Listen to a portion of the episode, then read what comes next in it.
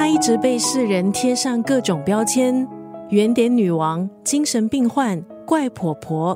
今天在九六三作家语录要分享的是日本艺术家草间弥生的文字。今年高龄九十二岁，用了超过半个世纪的艺术创作，不断的证明自己。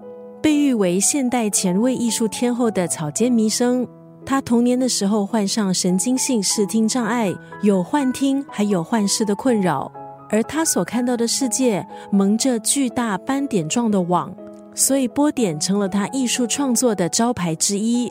草间弥生的创作相当多元，包括了画作、雕像、装置艺术。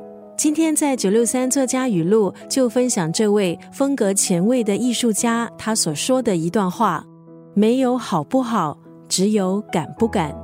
非常精简的一段话，我觉得这段话要表达的其实就是勇气的可贵。勇气有时候只是对自己坦诚。作为一位艺术家，作为一位创作者，你能不能够诚实的面对自己，把自己所想所感受的？透过你的创作去表达。